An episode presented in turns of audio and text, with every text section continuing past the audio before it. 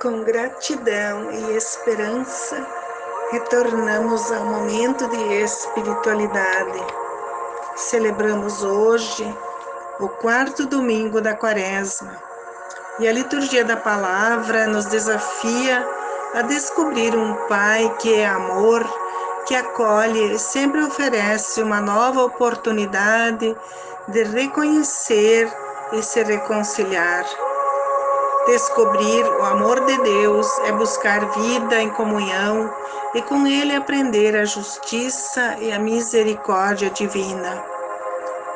A primeira leitura do livro de Josué narra a história dos israelitas que se livraram da escravidão do Egito pela condução de Deus que os guiou e alimentou com o maná que caiu do céu até que eles conseguiram produzir seu próprio alimento com os frutos que colhiam da terra. A segunda leitura da carta de Paulo aos Coríntios apresenta Cristo como uma visão de mundo novo, uma nova aliança, um novo modo de ver a humanidade através do mistério da reconciliação.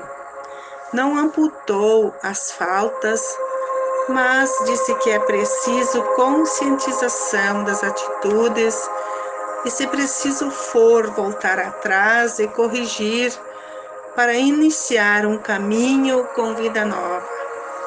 O Evangelho de Lucas, no capítulo 15, narra a trajetória de Jesus e as disputas entre publicanos considerados pecadores e os fariseus que se julgavam mestres da lei e criticavam Jesus, dizendo: Este homem faz refeições e acolhe os pecadores.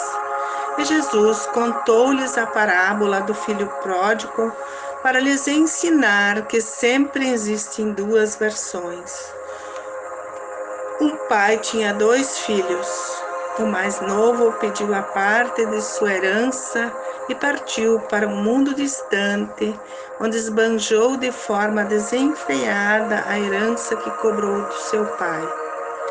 Quando a fome se aproximou, foi procurar trabalho e encontrou como cuidador de porcos no campo, onde não podia nem sequer comer a comida que era dada aos porcos.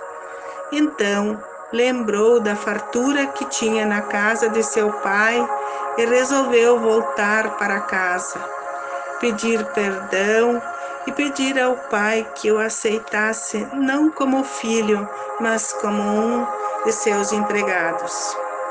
O pai, assim que o avistou, correu ao seu encontro, o acolheu e preparou uma festa para recepcioná-lo.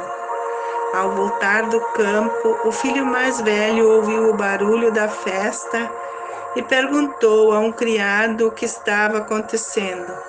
O criado respondeu: Teu irmão voltou e teu pai mandou matar um novilho para celebrar esse retorno.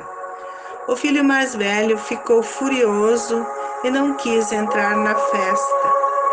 Mas o pai insistia para ele entrar.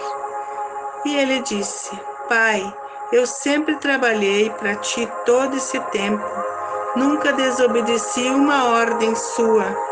Você nunca me deu um cabrito para comemorar com meus amigos. Esse teu filho que foi embora esbanjou teus bens, para ele matas um novilho. Mas o pai lhe disse: Filho, tu estás sempre comigo e tudo que é meu é teu também. Esse teu irmão estava morto e reviveu, estava perdido e foi encontrado. A parábola do filho pródigo traz uma profunda reflexão sobre os dois filhos, que na verdade, de alguma forma, são figuras como todos nós. O pai tenta salvar os dois. O que foi embora foi franco, destemido e teve coragem de ir e dignidade para voltar e se colocar não como um filho, mas como um empregado. Reconheceu o seu erro, foi franco, voltou, se humilhou e pediu perdão. Esse é o processo que envolve a conversão para a qual somos chamados nessa quaresma. Reconhecer nossos erros e tentar refazer o mal, pedir perdão e reconciliar. O papel do filho mais velho, que ficou sempre com o pai, também precisa ser avaliado. Mora em casa, está sempre quieto, não reclama, não cobra nada, não reconhece. E assim vai levando a vida. Talvez ele esteja mais distante do pai que o outro e também precisa que o pai o acolha, que o toque em seu coração e o faça enxergar os valores e as atitudes que o pai espera de um filho. Nós somos um pouco de cada um deles e nem sempre nossos pensamentos e atitudes estão de acordo com o que Deus espera de nós. Devemos aproveitar a Quaresma para analisar o que precisamos mudar. Jesus contou essa parábola para que os fariseus se dessem conta do orgulho que os impedia de participar dessa refeição.